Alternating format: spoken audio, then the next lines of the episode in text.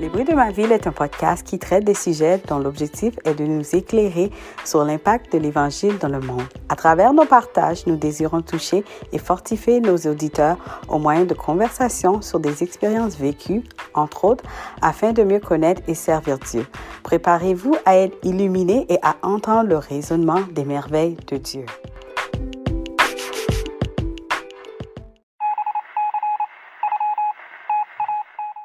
Bienvenue sur votre podcast Les bruits de ma ville. Pour notre première saison, nous avons une invitée très spéciale qui va nous parler de son parcours, ses missions et quel a été le déclic pour elle pour pouvoir voyager à l'entour du monde et évangéliser. Ce soir, je reçois Laure Sana. Bonjour Laure, ça va? Bonjour Consuela, oui, ça va bien et toi? Oui, ça va très bien, merci. Je voulais dire bonsoir, pas bonjour.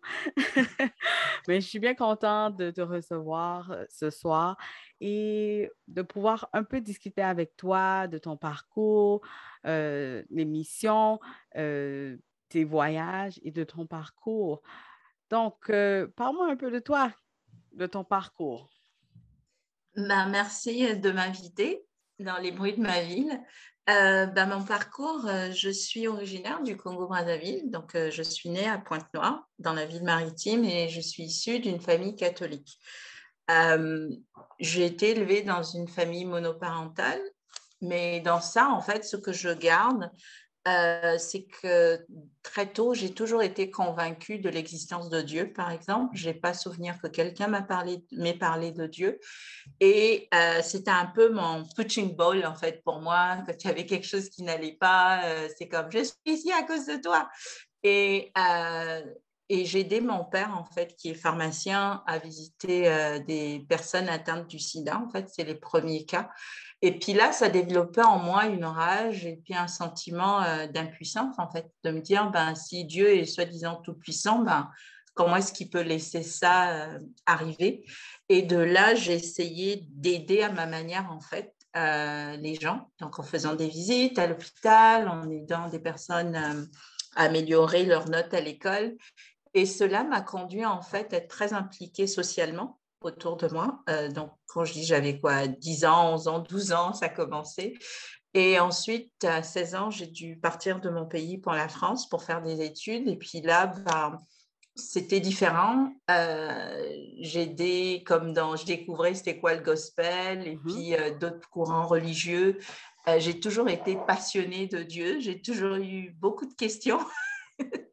très timide, mais le seul sujet qui faisait que je parle, c'était Dieu en fait. Donc, euh, du coup, euh, cet intérêt m'a amené à côtoyer différents genres d'églises, que ce soit catholique, baptiste, euh, pentecôtiste. ce qui m'unissait, c'est vraiment l'amour de Dieu en fait. Je suis passionnée par ce que Jésus a fait. Et puis, ben, d'aider, j'ai commencé à faire un peu du missionnariat en aidant l'Église persécutée, euh, pendant que d'autres allaient sur le terrain, ben, il n'y avait jamais quelqu'un pour faire l'intercession. Donc, moi, je restais euh, en backstage, là, comme on dit, pour uh-huh. prier. Euh, j'investissais aussi de l'argent dans tout ce qui est pamphlet, dans tout ce qui est publicité, dans tout ce qui est nourriture. Quand on recevait, par exemple, à l'église baptiste où j'ai aidé, euh, on recevait des groupes d'Américains qui venaient et puis je, faisais comme l'offrande de plus là pour acheter un petit souvenir ou quelque chose. Et à chaque fois, je laissais vraiment Dieu utiliser mes finances parce que j'étais étudiante sans bourse donc euh, ça mm. fait que le budget était un peu euh, comment on dit serré serré serré serré.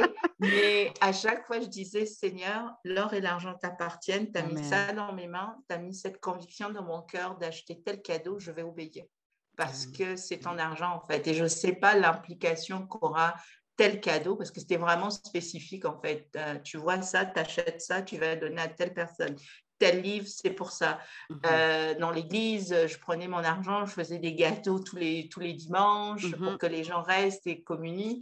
Donc, ça, c'est un peu comme, je dirais, l'écoute et le sacrifice, en fait. Pour moi, c'est passer à l'action, en fait. Si je peux euh, résumer mon parcours, c'est vraiment à l'action. Et de la France, je suis allée euh, en Espagne. Et là, de l'Espagne, bah, pareil, j'allais juste pour apprendre l'espagnol. Et puis, on est dans l'église à côté de chez moi. Je n'ai pas fait des kilomètres, je n'ai pas cherché l'église la plus connue. C'est juste ce qui est à côté de moi parce que c'est ça mon prochain. Et puis, euh, c'est ça, j'arrive, je ne sais pas qu'est-ce que je vais faire. S'il faut laver le sol, je lave le sol. Et puis voilà, je crois que Dieu nous, il utilise qui veut être utilisé en fait. Amen. Euh, et, donc c'est ça. Maintenant, je suis au Canada. J'aide l'Église aussi d'une autre façon. Oui. Donc euh, euh, avant l'Espagne, tu étais en France, c'est ça que tu as dit? Oui. Oui. Donc qu'est-ce qui t'a fait Est-ce que pendant que tu étais en France, tu as eu un déclic? Est-ce que tu as eu un déclic pour pouvoir déménager en, en Espagne? Est-ce qu'il y a eu un déclic quelque part? Tu t'es dit, OK, je vais aller en Espagne pour, pour faire du pour devenir missionnaire ou OK, c'était comme vraiment progressif. Là. Je tiens à dire que j'étais allergique au mot missionnaire. OK? D'accord. Pour moi, c'était des gens qui sont venus en Afrique, qui ont mmh dépouillé les gens avec soi-disant l'image de Dieu. Donc, pour moi, c'était des arnaqueurs. Euh, mmh. ils, ne représentaient pas, en fait, je trouvais, ce que Dieu représente, en fait. C'est mmh. parce qu'autour de moi, je voyais encore les effets de, de ces soi-disant euh, missionnaires, et puis mmh des gens qui ont carrément laissé Dieu à cause de ces gens-là.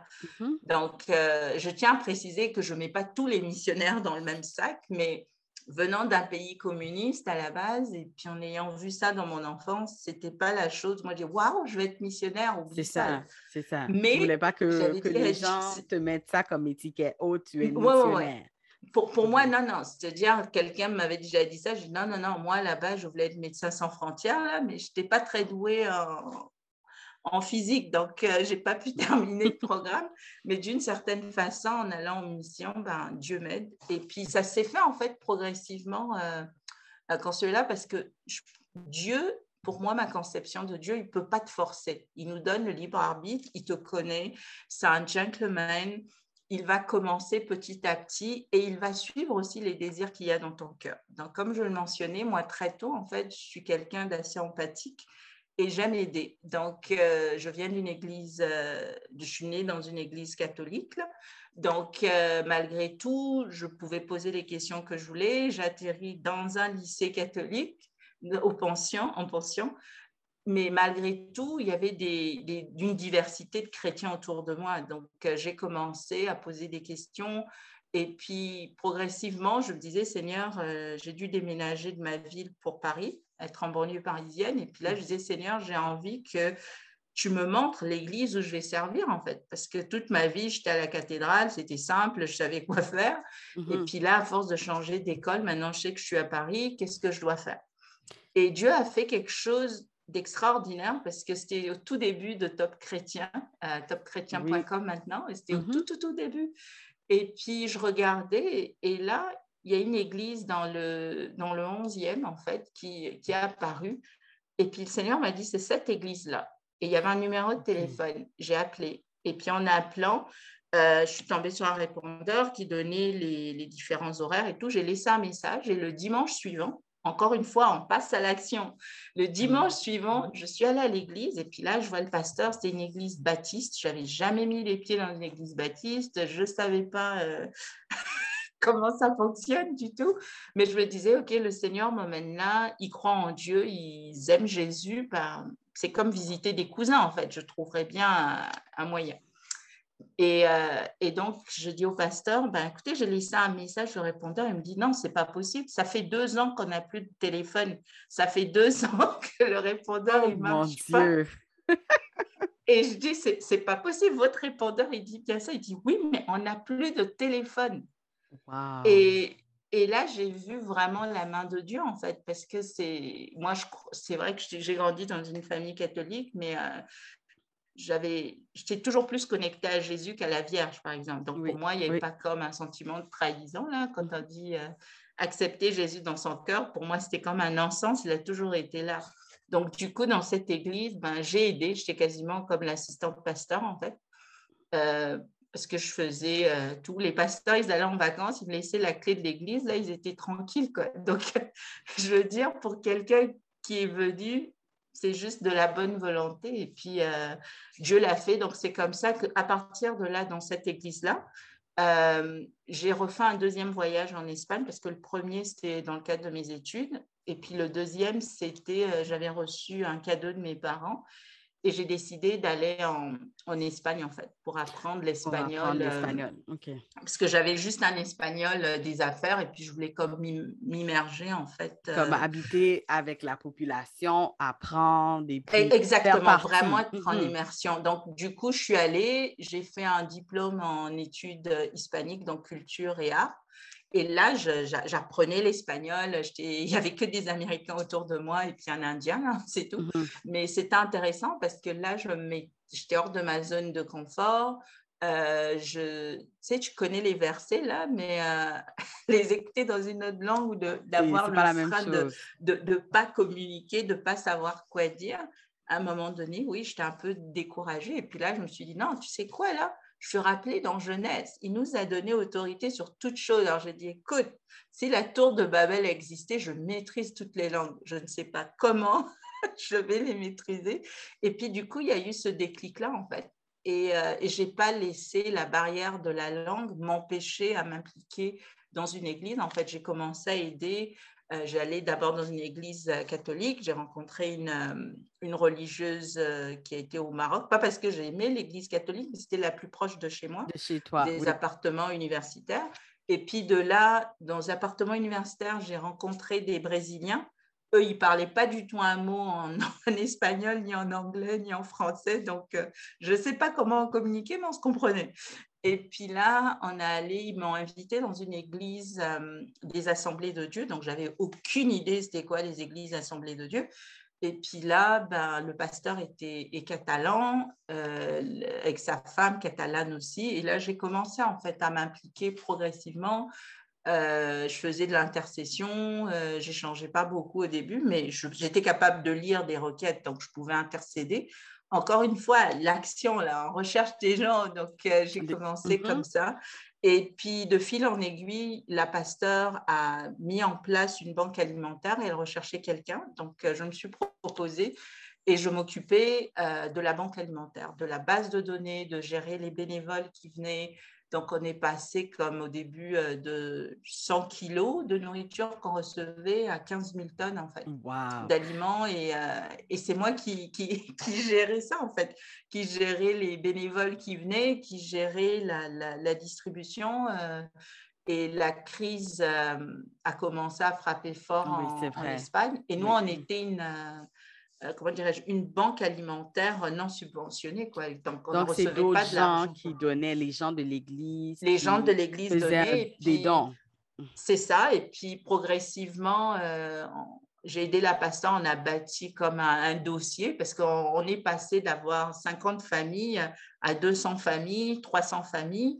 Donc, euh, du coup, Caritas, qui eux recevaient beaucoup de l'aide, nous envoyait même des gens, en fait, parce que nous, on prenait tout le monde.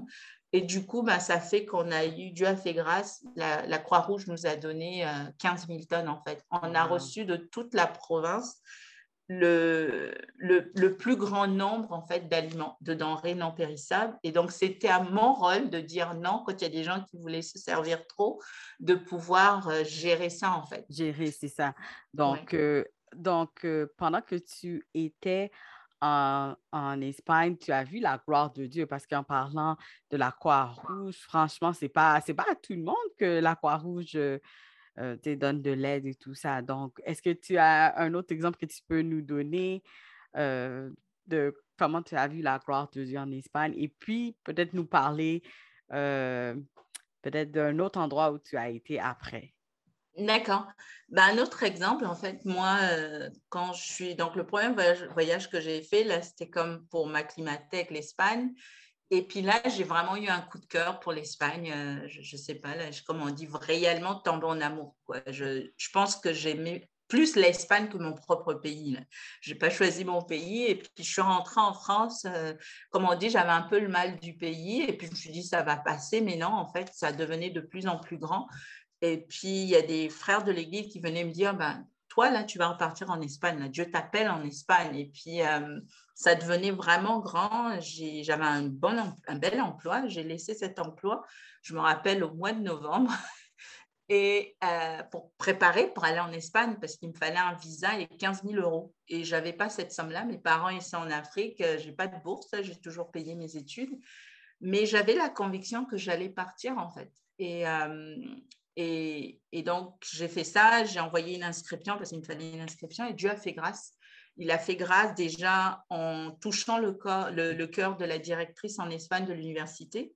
Elle, elle m'a dit clairement, je te maintiens ta place. Même si tu viens le dernier jour de cours, tu as ta place, alors que j'ai juste payé des frais d'inscription. Elle a écrit au consulat d'Espagne pour accélérer ma demande. Euh, elle s'est portée garant pour moi si j'arrivais en Espagne. Euh, au niveau des 15 000, ben, Dieu a fait grâce. Euh, mon père, il avait comme des immeubles dans mon pays et puis les locataires, ils ne payaient pas. Et puis là, mon père m'a demandé, écoute, c'est quoi? J'ai même pas trop demandé à mes parents parce que quand on convertit avec la monnaie locale, c'est quasiment impossible. Possible, c'est ça. Et puis là, mon père m'a appelé un jour pour dire, tu as besoin de combien pour ton voyage? Et j'avoue que là, je n'ai pas assez de fois, j'ai juste dit 10 000 au lieu de 15. il dit ok bon ben je vais voir ce que je peux faire et tout. Et puis de fil en aiguille euh, il a trouvé des amis qui ont réussi à lui prêter cet argent et il pouvait comme payer de manière échelonnée. Et puis il me dit bon dès que tu as l'argent tu vas à l'ambassade. Je dis non mais je peux pas le faire papa c'était 15 000 ben là il a failli comme me sauter euh, au cou. Mm-hmm. heureusement qu'il y avait euh, il y a un téléphone mais Dieu a fait grâce parce que j'ai réussi à compléter l'argent qui manquait. Évidemment, une fois que je l'avais sur le compte, j'allais le donner à mon, redonner à mon père. Mais il m'a dit non, non, tu gardes. Et dans les trois mois qui ont suivi, les locataires qu'il avait, ça faisait genre six mois que les gens ne payaient pas leur loyer. Ils venaient à la queue le le pour lui payer les mois de loyer. Donc, en moins de six mois, mon père a réussi à rembourser cette somme. Et cette somme m'a permis d'aller en Espagne euh, d'avoir un financement parce que moi, je suis une missionnaire euh, itinérante, donc ce n'est pas une église qui, je veux dire, qui me finance. Euh, et là, en allant en Espagne, ben, j'ai utilisé cet argent aussi pour supporter les études de mes frères et tout ça. Et il y a eu un moment où là, je suis restée trois ans et demi. Donc, on s'entend que cette somme-là, il y a eu beaucoup de choses en trois ans et demi qui sont passées. Et il y a eu un moment où ben, je n'avais pas encore assez pour payer ma chambre, en fait, parce que j'habitais en appartement universitaire. Mhm. Et je suis allée voir la directrice pour lui dire, écoute, là, avant le premier, ça, ça va être difficile. J'avais rien là, j'avais aucune idée si j'allais avoir une entrée d'argent. Et elle m'a dit, tu sais quoi, toi là, même si tu me payes le 5, le 10, il n'y a pas de problème. Les autres doivent me payer à temps. Mais je l'ai regardé, j'ai envie de dire, mais humainement parlant, là, c'est du non-sens. Les autres, ils ont leurs parents, leurs grands-parents. Moi, je suis le, seul euh, élément qui n'a aucun backup. Là, je veux dire, mais tu avais un backup. Euh, c'est ça. Donc, j'ai vu Dieu.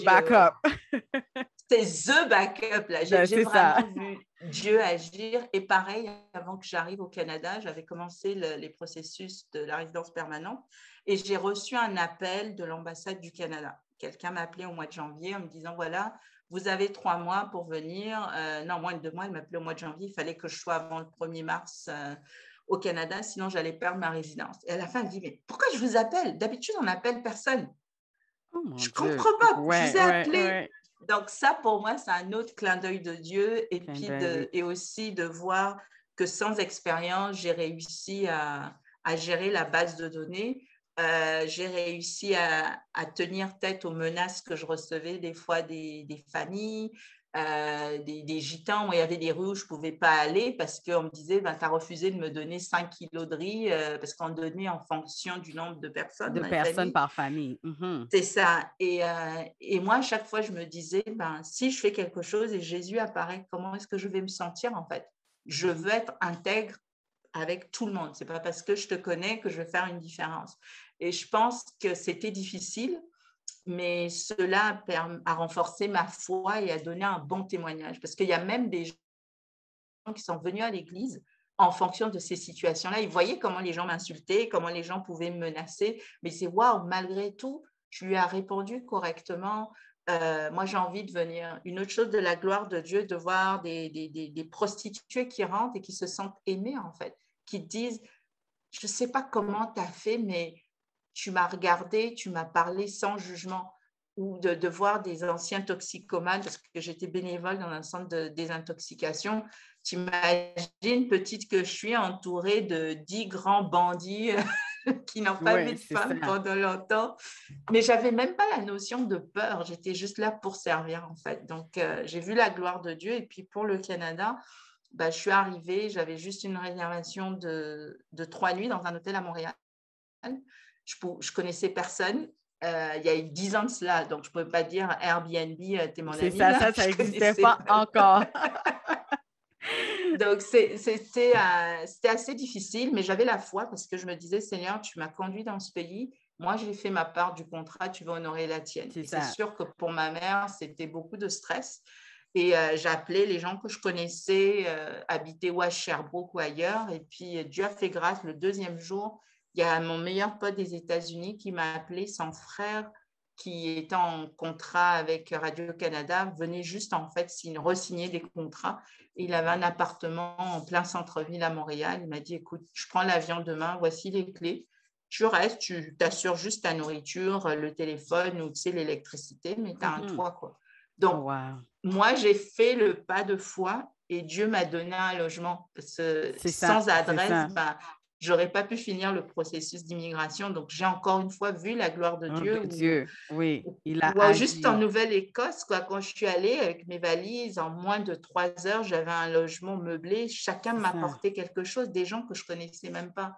Tout ça. ça pour dire que quel que soit l'endroit où tu te trouves, Dieu va disposer le cœur des gens pour t'aider. Mais il faut que toi, tu puisses croire que réellement, mon Dieu pourvoit à tous mes besoins. Moi, à chaque fois, j'ai aucun doute là-dessus. Tu sais, je pense dans la Bible, le passage qui dit euh, L'oiseau, le lys des champs, euh, votre vie vaut plus. Et moi, des fois, dans les moments difficiles, je dis Je n'ai peut-être pas de solution, mais je sais que Seigneur, ma vie vaut plus celle d'un oiseau, d'un lys des champs. Tu m'as appelé, je suis ton ambassadrice et j'ai jamais vu un ambassadeur aller quémander dans le pays d'accueil ou dans le pays hôte où il se trouve. Mhm. Donc, à plus forte raison, toi qui es le créateur de toutes choses, tu vas pourvoir. Je ne sais pas comment, je sais que tu es créatif, mais j'aligne ma foi à ce que dit ta parole. Et du coup, ça change. Et si vraiment je suis encore super stressée, là, là je vous donne une bonne clé là, que j'utilise. J'aime infiniment le psaume 23 et la version qui dit le bonheur et la grâce me poursuivront toute ma vie. Et là, je me dis, c'est le GPS de Dieu. C'est comme un missile, que j'aille à gauche ou à droite. À droite. Certain, il va me localiser. c'est ça.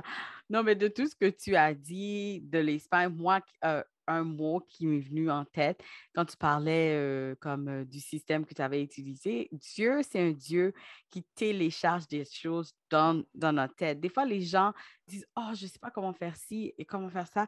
Et tu mmh. vois que la personne prie et je ne sais pas, le lendemain ou même le jour même, euh, la personne commence à toucher quelque chose ou même à taper dans l'ordinateur et il y a des choses qui ressortent.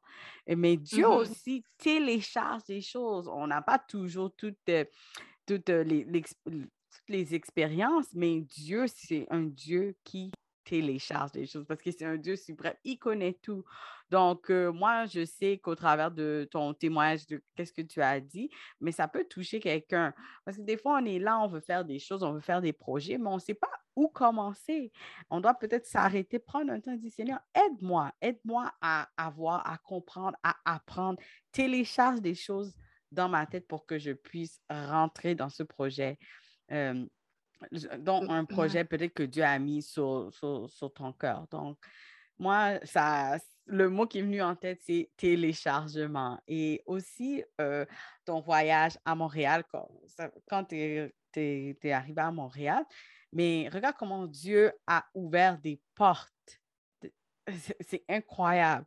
Donc, des fois, on dit, oh, on regarde la vie, on dit, mais comment ça, ces choses-là sont arrivées? Mais Dieu avait déjà un plan, il savait où il voulait t'amener.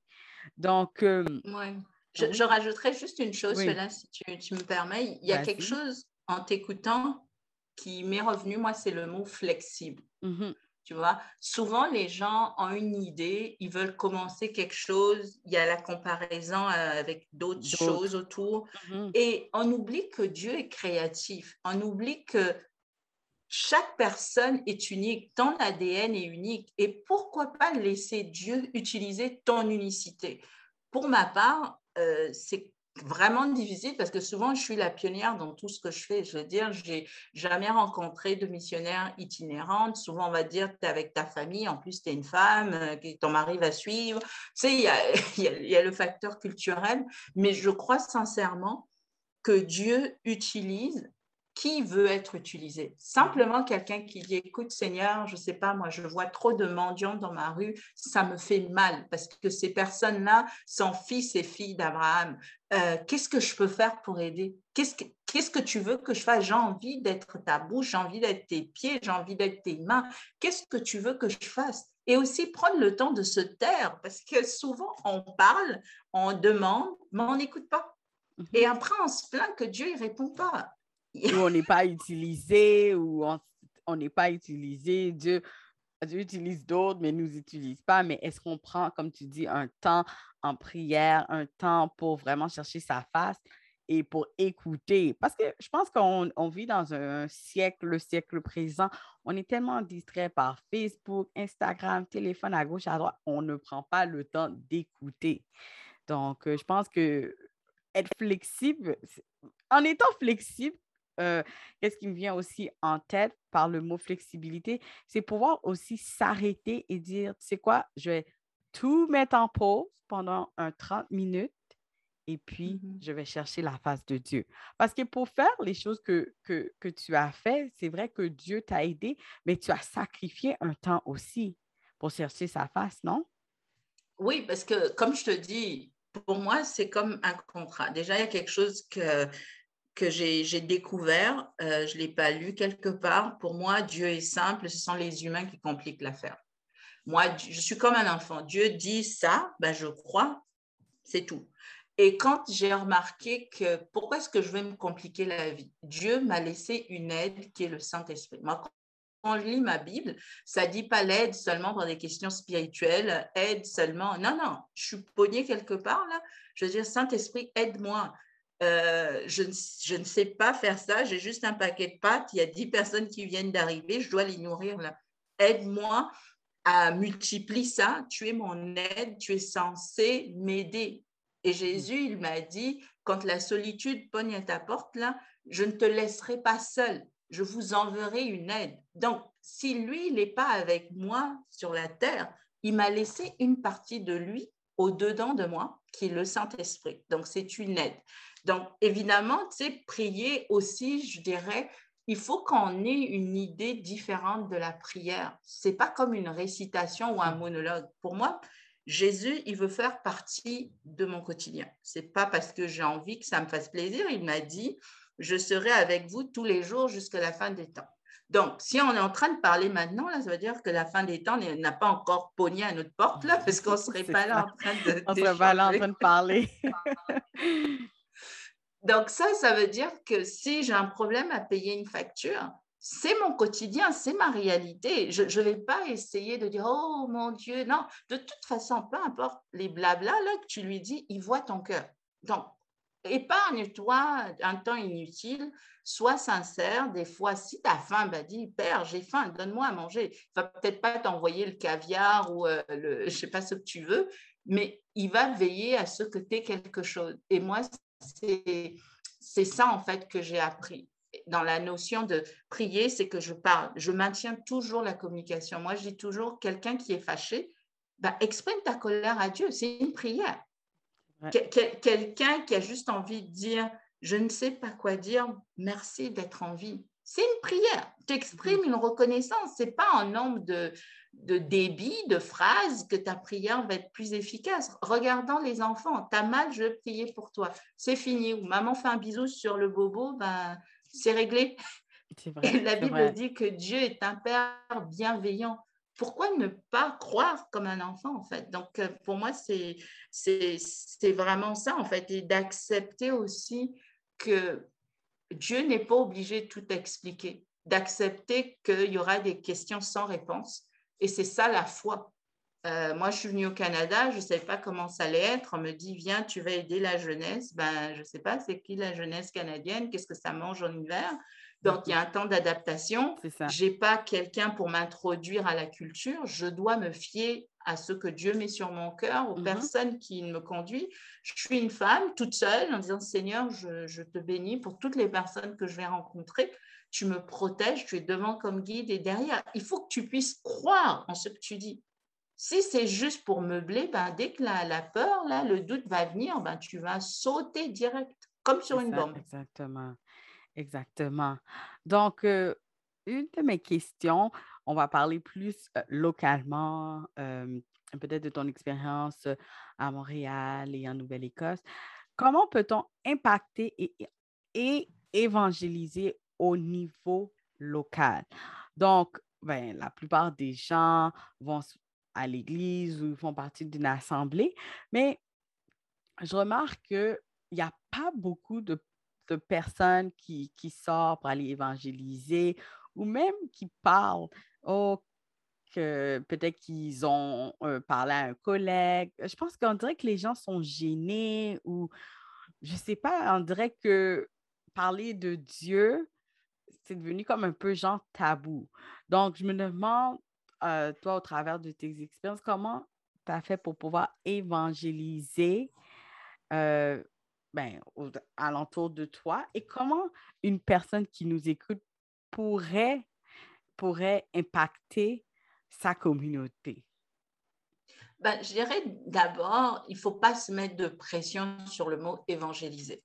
Euh, moi, je sais, par exemple, je suis allée dans une église, on me dit ben, combien de personnes t'ont amené à Dieu? J'ai aucune idée parce que ce n'est pas à moi de faire les mathématiques. Donc déjà, euh, si pour une personne, elle ne se voit pas au coin de la rue en train de crier, répentez-vous parce que le Seigneur va arriver, qu'elle se dise, mon Dieu, je ne fais rien pour évangéliser, là, il, faut, il faut ôter ça. Il faut, c'est, parce que tu te sens coupable et pour moi, la culpabilité n'appartient pas à Dieu. Dieu est un Dieu de paix, est un Dieu d'amour. Donc maintenant, ensuite, ça dépend dans quel environnement tu te trouves. Il y a des environnements qui sont propices, chacun peut ouvertement avoir sa foi, il y a d'autres, tu peux même pas avoir une croix euh, ou un, signe religieux. Donc déjà, ça va dépendre de ton environnement. Mais quel, quel que soit l'environnement, une chose est certaine, toi et moi, nous sommes les panneaux publicitaires de Dieu. Tu as un panneau vivant de Dieu.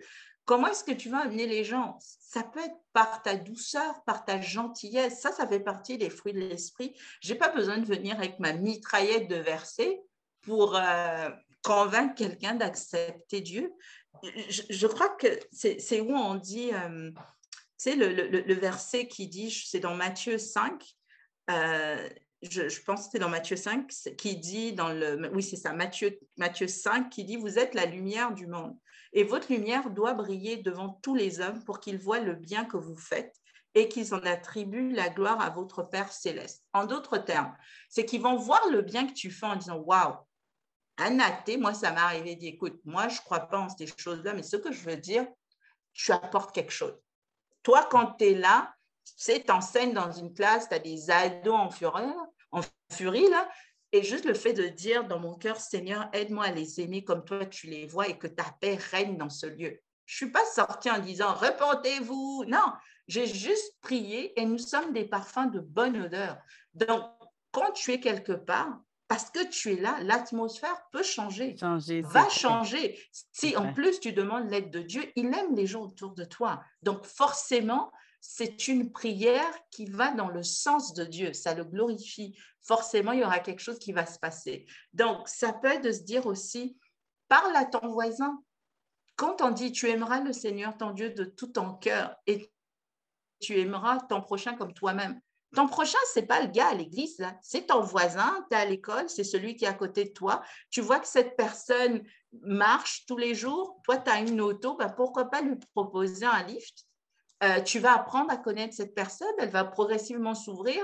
Euh, il y aura peut-être des sujets, tu vas dire, pour prier. Moi, je suis dans un lieu, dans mon travail, je ne peux pas dire, ben, je suis comme ça, je vais avoir un verset. Sur mon bureau, j'avais comme des versets. Mais quand quelqu'un me disait quelque chose, ah, j'ai telle situation et tout, je dis, écoute, je vais prier pour toi. Et vous serez surpris de voir que même des athées acceptent qu'on prie. C'est comme de dire, c'est comme, mm-hmm. comme une assurance.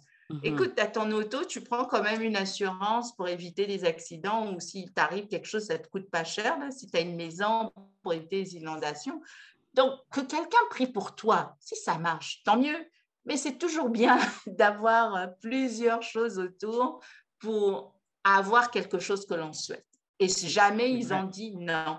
Donc, je pense aussi, c'est ça, de se montrer disponible, euh, accueillant, de pratiquer l'hospitalité et de prier. Même si tu peux pas dire un verset à la personne, toi, tu rentres, Seigneur, je te confie euh, euh, Jamel que je viens de rencontrer, je te confie Marie, je te confie Malika, agis dans sa vie, étant. Tu le fais avec amour. Et deuxième chose, ne pas juger les gens, ne pas juger, les aimer. Et ce n'est pas quelque chose qu'on arrive à faire spontanément, mais si on dit Seigneur, écoute, aide-moi à aimer les gens autour de moi comme toi tu les aimes, à ne pas les juger par leur apparence physique. Euh, moi, avant, j'avais des dreadlocks. On me jugeait, même dans des églises où j'allais, en me disant Waouh, tu es l'enfant du diable, comment tu peux rentrer comme ça? Tu ne me connais même pas. Et là, quand je lisais la Bible, je voyais la description de Jean-Baptiste vêtu de peau de bête, là, je veux dire, euh, lui, il aurait, on lui aurait même pas resté, laissé entrer dans l'eau. C'est vrai, c'est vrai, exactement. Alors, qu'il était plus proche de Jésus que n'importe qui. C'était son cousin, ils ont grandi ensemble peut-être. Donc, que Dieu nous aide à avoir un cœur qui Au-delà de l'apparence aussi, au-delà de l'apparence.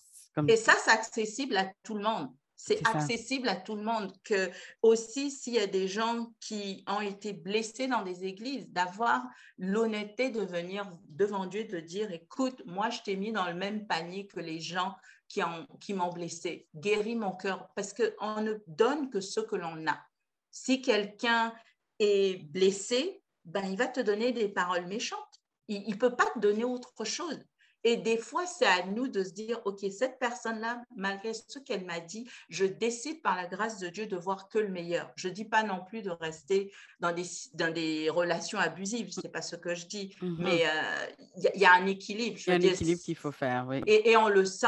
Et donc, c'est pour ça que je pense que c'est important et d'apprécier aussi le processus, d'apprécier que peut-être tu vas pas voir les fruits. Moi, j'ai parlé à quelqu'un, pour moi, si une personne réussit, ne fût-ce que pendant quelques secondes, à se poser une question sur Dieu, j'ai fait ma part. Parce que ma Bible me dit que c'est le Saint-Esprit qui convainc du vouloir et du faire. Donc, je vais je ne vais pas être frustrée parce que j'ai parlé à cette personne et tout de suite, elle n'a pas fait la prière du salut je me dis, et je vais rentrer chez moi, je vais bénir cette personne en disant, Seigneur, la graine, la semence a été mise, je te remercie parce qu'elle va germer dans la bonne terre. Bénis la personne qui va venir derrière.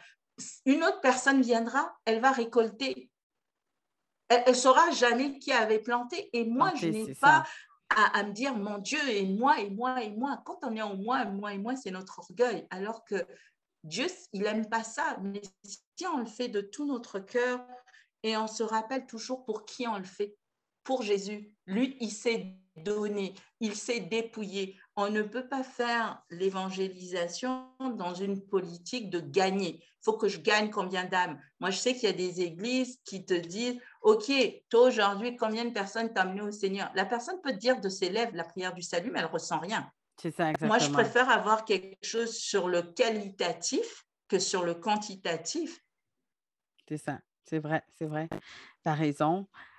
Et puis, euh, mais comme je, comme je pensais à ça, je me dis, euh, impacter nous en tant que chrétiens, je, pense toujours à ça, je me dis, OK, on est devenu chrétien, comment est-ce que je peux impacter d'autres?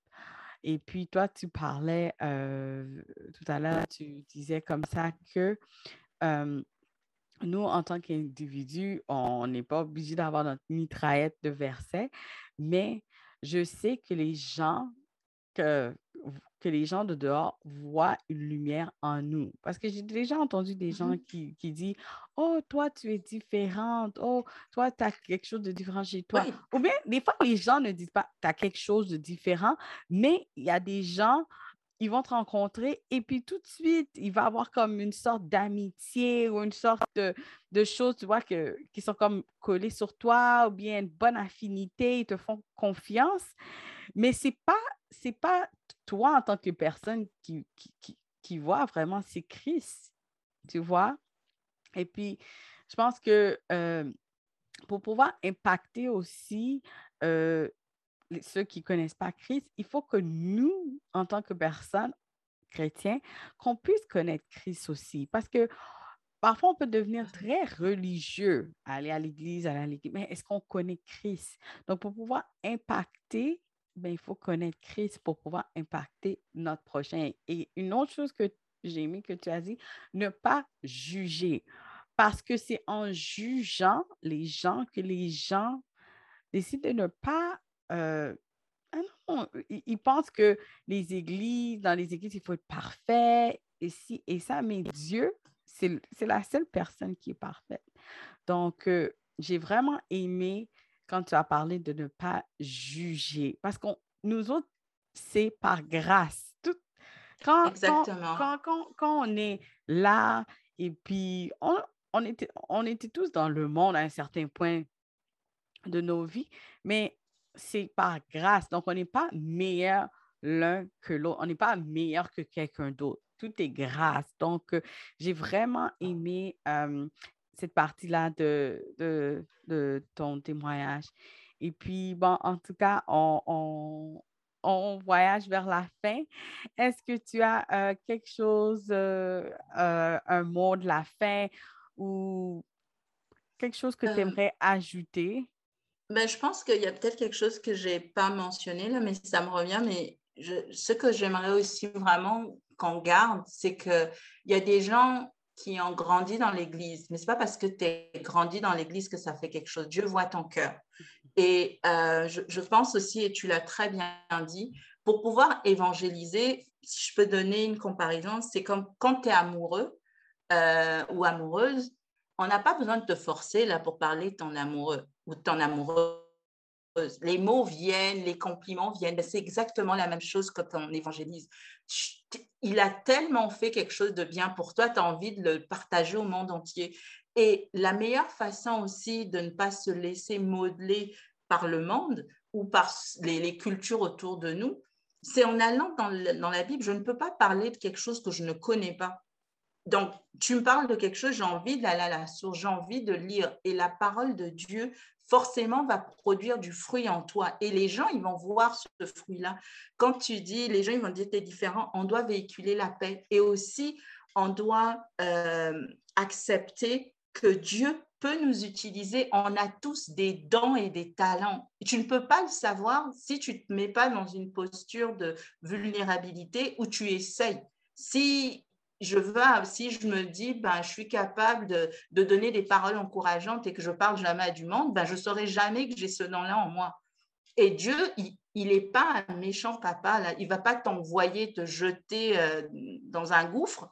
Non, il va déjà mettre en toi un équipement. Il y aura des circonstances autour de toi qui vont t'amener à dépendre de lui, à lui demander de l'aide. Et au fur et à mesure que tu vas faire, à la fin, tu vas dire Waouh, j'ai découvert que j'avais telle chose, j'ai de la résilience, je peux écouter des gens, je peux encourager quelqu'un alors que moi, je suis très timide. Et tout ça, c'est à la portée de quelqu'un. Et je vais juste terminer avec euh, rappeler à toute personne que nous sommes des lumières. Et j'aime beaucoup le verset euh, dans Matthieu 5 qui dit Vous êtes la lumière du monde. Une ville au sommet d'une colline n'échappe pas au regard. Donc, quel que soit ce que tu vas faire, tu vas te sentir peut-être rejeté, jugé. Jésus, il a dit, si on a rejeté le maître, on va pas faire la différence avec toi. Donc, ça doit être quelque chose pour nous dire, OK, c'est correct, j'en veux pas la personne, parce que je sais que c'est pas la personne, c'est l'esprit derrière. Et, ensuite, il en est de même d'une lampe. Si on l'allume, ce n'est pas pour la mettre sous une mesure à grain. Au contraire, on la fixe sur un pied de lampe pour qu'elle éclaire tout ce qui sont dans la maison. Donc, quel que soit le lieu où tu te trouves, avec tes dents, tes talents, ta manière de parler et ton intimité avec la parole, avec le Saint-Esprit, c'est normal que tu impactes. Peut-être tu ne verras pas des, signes visibles tout de suite, mais sois-en que ton Père qui est là dans le secret le voit et qu'on on utilise l'aide que le, le Seigneur nous a donnée au travers du Saint-Esprit et on lâche prise, qu'on lâche prise et qu'on ait confiance en Dieu. Merci beaucoup. Merci pour tes mots. Merci pour ton parcours. Merci pour, tes, pour ton expérience. Merci d'être venu faire résonner ton histoire au micro de cette émission. Passe une bonne soirée, Laure. Merci, Consuela, encore pour l'invitation. À bientôt. À bientôt.